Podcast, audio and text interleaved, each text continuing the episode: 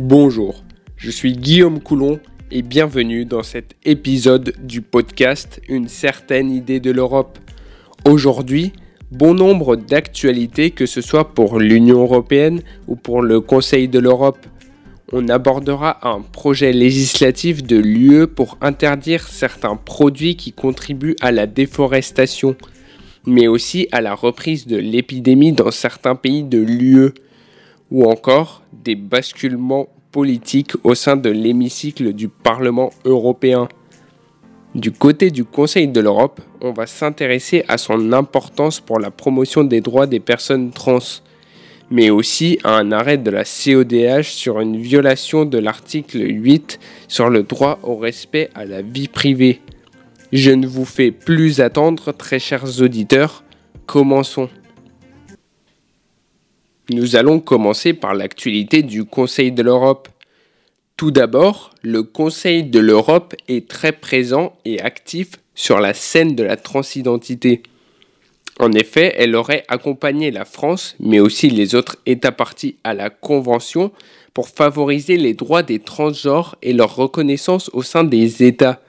Le Conseil de l'Europe aurait donc accompagné la France pour réaliser la circulaire blanquaire du 30 septembre, qui, au niveau interne, a suscité de grandes controverses parce qu'elle permet l'accueil en milieu scolaire des élèves transgenres. Un début de reconnaissance et d'inclusion des personnes transgenres dans la société qui semble prometteur. Espérons que cela soit aussi le cas dans les autres États européens. La CEDH a rendu un arrêt le 16 novembre 2021, N contre Roumanie sur une violation de l'article 8 de la CESDH concernant la tutelle légale des personnes déficientes mentales. Il s'agit du deuxième arrêt de la Cour constatant une violation des droits du requérant.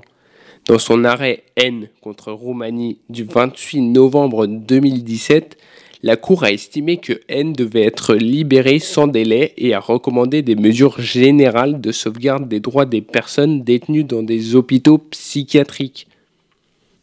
L'affaire concerne une procédure dans laquelle les juridictions internes, fondant leurs décisions principalement sur des expertises médicales, ont privé le requérant de sa capacité juridique et l'ont placé sous la pleine autorité d'un tuteur légal.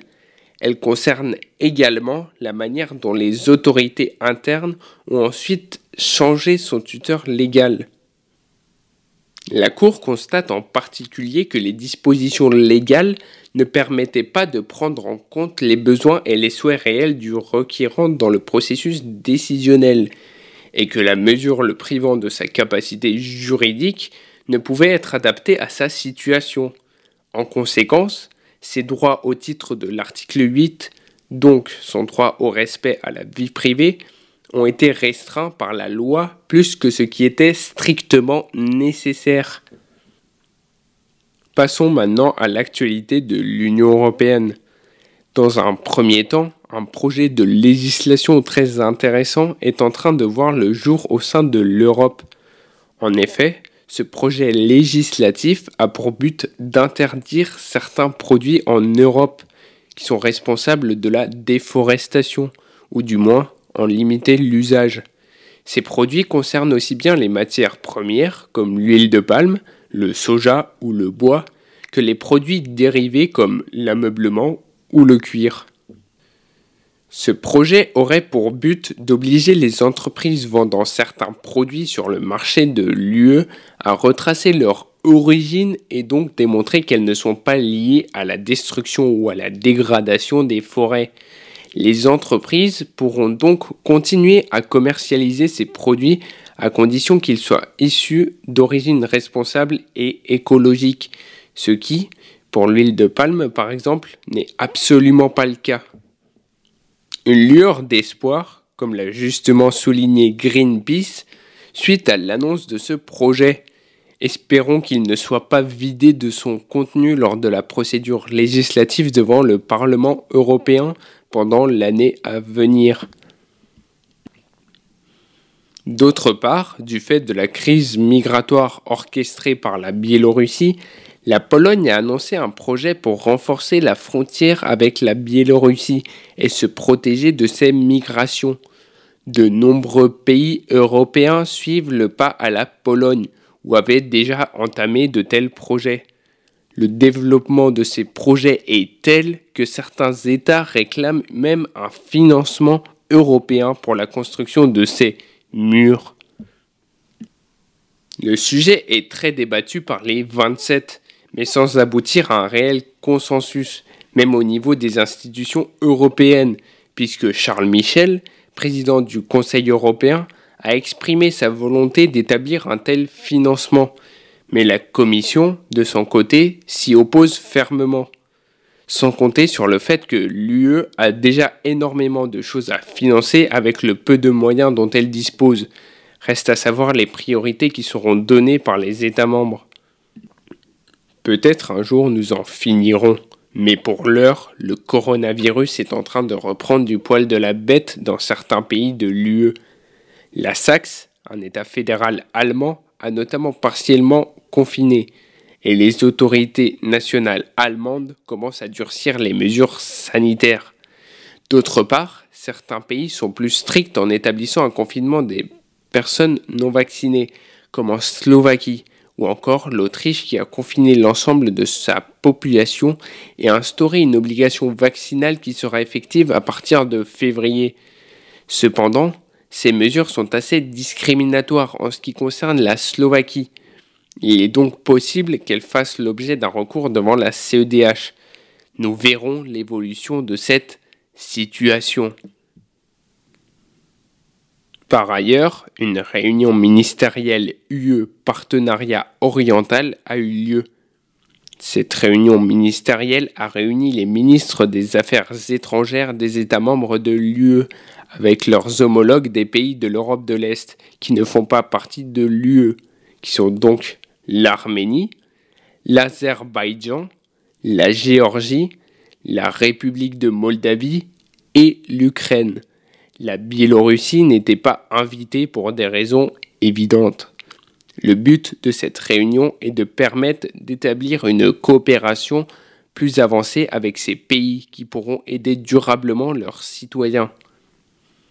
Le but est de renforcer le partenariat sous l'angle de la résilience, la reprise et les réformes. Je trouve dommage que la Biélorussie n'ait pas été invitée, quand bien même un siège vide était prévu pour ses citoyens, car la population du pays ne dispose pas forcément d'un très bon niveau de vie. Cette réunion permet un rapprochement de ces États avec l'UE, et peut-être, dans un futur plus ou moins proche, une intégration de ces États au sein de l'Union européenne. En ce qui concerne le Parlement européen, celui-ci est en train d'arriver à mi-mandat. Il y a donc des changements au sein de l'hémicycle qui sont en train de s'opérer et qui pourraient faire changer le président de l'Assemblée. Le groupe Renew de centre est pour l'instant en train de récupérer d'anciens membres de d'autres partis politiques de l'hémicycle. Ainsi, le groupe comporte 99 eurodéputés, ce qui est assez conséquent et lui permettrait de se placer comme le troisième groupe le plus important du Parlement. Renew est un groupe de centre pro-européen. Cependant, Marine Le Pen a fait savoir qu'elle tenterait de regrouper différents partis d'extrême droite au sein de l'hémicycle, ce qui leur permettrait de rattraper Renew avec 108 eurodéputés. Reste à savoir si les centristes réussiront à contrer l'extrême droite. De plus, jeudi, Fabio Panetta, membre du directoire de la BCE, lors d'une audition devant le Parlement européen, a déclaré que la BCE travaillait sur un projet d'euro numérique pour répondre à la dématérialisation des paiements et à la multiplication des crypto-monnaies. En juillet déjà, l'institution avait annoncé avoir lancé une phase de travaux pour introduire un euro numérique le plus sûr possible d'ici 5 ans. La phase exploratoire du projet, qui aura une durée de 2 ans, a démarré en octobre avec 30 professionnels pour fournir une expertise du point de vue de l'industrie des paiements. Le but, selon Fabio Panetta, pour la BCE est d'aller vite sur cette conception sans pour autant se précipiter. Ce développement est des plus intéressants.